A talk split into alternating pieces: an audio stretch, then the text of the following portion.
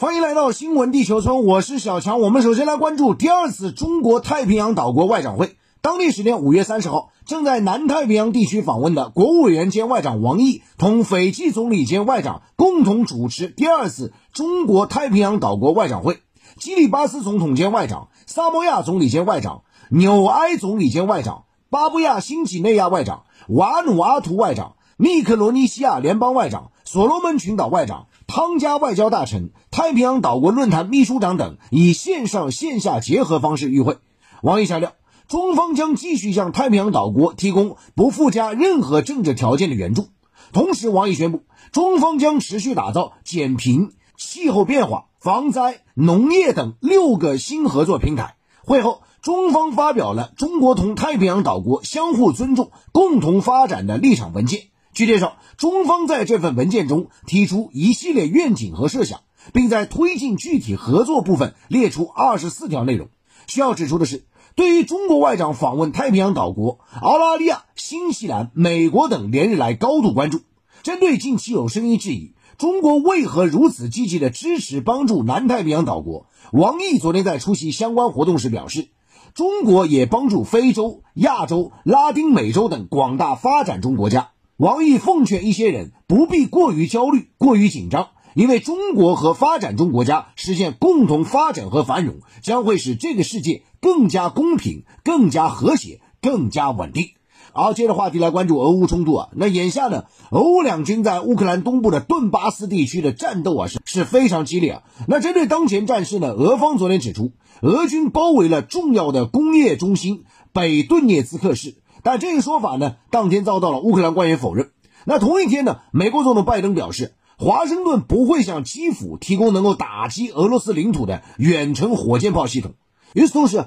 伴随俄乌冲突持续啊，西方与俄罗斯的博弈仍在多维度的进行。我们看到，法国外交部昨天宣布，法国外长当天抵达基辅进行访问，在那里，他将与乌克兰外长和乌克兰总统泽连斯基举行会晤，以表达对乌克兰声援。无独有偶，欧盟特别峰会昨天开幕。在为期两天会议上，成员国领导人将就全面禁止进口俄罗斯石油等与俄乌冲突有关议题展开磋商。但与会方表示，达成一致困难重重。根据议程，我们了解到呢，在这次欧盟特别峰会期间，成员国领导人还将就支援乌克兰以及未来战后重建、欧盟安全与防务、逐步摆脱对俄罗斯能源依赖、粮食安全等问题进行磋商。而就在欧盟举行特别峰会之际呢，另外边我们看到，俄罗斯天然气公司昨天发布消息表示，自五月三十一号起暂停向荷兰天然气公司提供天然气。那么除了上述层面，我们看到呢，第三方参与的外交斡旋也在进行当中。土耳其总统埃尔多安昨天与乌克兰总统泽连斯基通话，讨论乌克兰粮食海运出口等问题。埃尔多安表示。土耳其愿意全力推动俄乌谈判继续进行，为俄乌双方提供包括斡旋在内的更多支持。此外呢，埃尔多安还提议由俄罗斯、乌克兰、联合国三方共同建立一个乌克兰局势控制中心，总部设在土耳其伊斯坦布尔。土方原则上对参与这监督机制持积极态度，愿意作为观察员参与其中。此外，埃尔多安当天在与俄总统普京通话时表示，俄乌双方需要采取措施重建信任。将战争的负面影响降至最低。土耳其准备在伊斯坦布尔举行一场由俄罗斯、乌克兰和联合国官员参加的高级别会谈。与此同时，就在俄乌冲突持续紧张之际，西方在围绕部分国家申请加入北约的议题上持续拱火。根据芬兰国家广播公司报道，北京时间二十九号，四艘来自美国、德国、法国的军舰抵达芬兰相关码头，其中美德军舰参加了波罗的海的演习。对此，芬兰海军军官表示，芬兰已申请加入北约。这次美国、法国、德国的三国军舰访问是对芬兰的支持。好，接下来我们再进入到环球扫描，来看一组社会热搜啊。那美国总统拜登呢？昨天是前往德州啊，慰问罗布小学枪击案遇难者家属。那么在这次活动中呢，拜登是听到了饱受枪支泛滥之苦的啊普通民众的心声啊，希望拜登能做点事儿，推动立法减少惨剧。但讽刺的是呢，就在拜登出访的刚刚过去这个周末，美国多州又发生啊数起枪击案。与此同时呢，美国两党议员还在围绕控枪议题打嘴炮啊，这控枪议程是举步维艰的。啊，接下来看到具有世界影响力的二零二二年德国汉诺威工业博览会啊，昨天是拉开帷幕啊。德国总理舒尔茨也是出席了开幕式。那据了解呢，这是在经历2020年停办和2021年线上举行之后啊，汉诺威工业博览会再度回到线下。据了解呢，今年展会的主题是工业转型啊，总共这博览会是历时四天，吸引了来自六十个国家和地区的大约两千五百家展商。此外呢，因俄乌冲突及供应链中断问题啊，能源供应和安全也成为今年展会的聚焦点。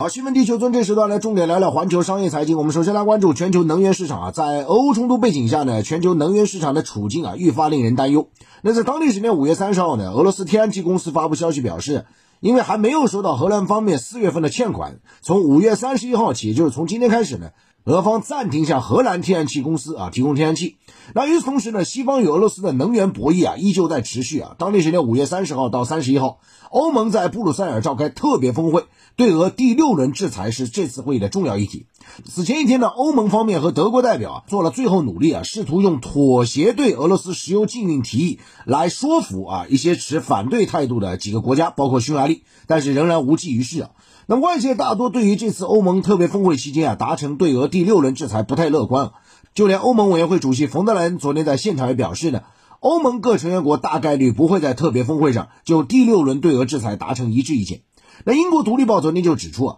面对欧盟难以达成新一轮制裁呢，乌克兰总统泽连斯基已经等不及了。他昨天在欧盟峰会上发表视频讲话，再一次敦促欧盟领袖切断俄罗斯原油出口啊。那需要指出的是。欧盟的制裁呢，必须得到所有成员国同意。彭博社指出呢，现在部分欧盟国家对禁运俄罗斯石油条款讨价还价，造成其他欧盟成员国呢也纷纷寻求对自己有利的豁免。那如果欧盟无法争取匈牙利加入制裁计划，将成为欧盟对俄统一立场的重大挫败，也将使几周前啊就宣布禁运方案的欧盟委员会陷入尴尬的境地。那在此背景下呢，德国经济部长哈贝克昨天就说啊，说欧盟要摆脱对俄罗斯能源依赖的决心已经开始崩溃。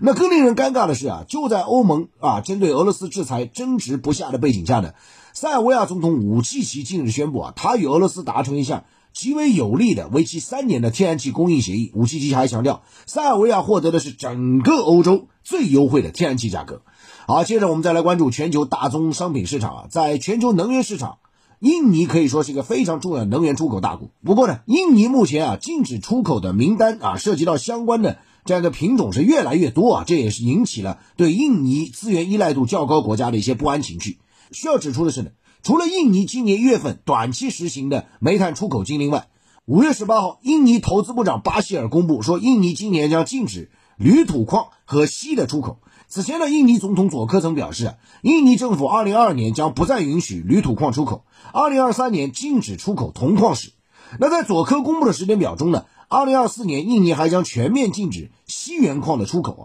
但是呢，五月十八号，印尼投资部长巴希尔的说法则意味着印尼的锡原矿出口禁令执行时间啊是提前了将近两年。而在此之前呢，印尼已在二零二零年全面禁止镍原矿的出口啊。所以你就可以看到，这涉及到很多的品种。那需要指出的是呢，印尼作为世界上矿产类啊最齐全的国家之一，接二连三的出台矿产出口的禁令啊，引发市场担忧。有分析说呢，在佐科担任印尼总统之前啊，印尼长期以来是全球上游原材料重要的供应基地啊。那么这种出口模式在短期内呢，为印尼创造了大量外汇。那如今呢，印尼政府不断的推出限制金属矿物出口的政策，代之以鼓励啊啊冶炼啊和下游产业的发展。更为重要的是呢，佐科担任印尼总统之后啊，为了吸引外国投资、促进经济转型啊，印尼加快禁止矿产资源出口的进程。也就是说，外国想要获得印尼的矿产，需要先到印尼来投资，发展当地的矿产冶炼和下游产业，在印尼生产出金属成品或者半成品之后呢，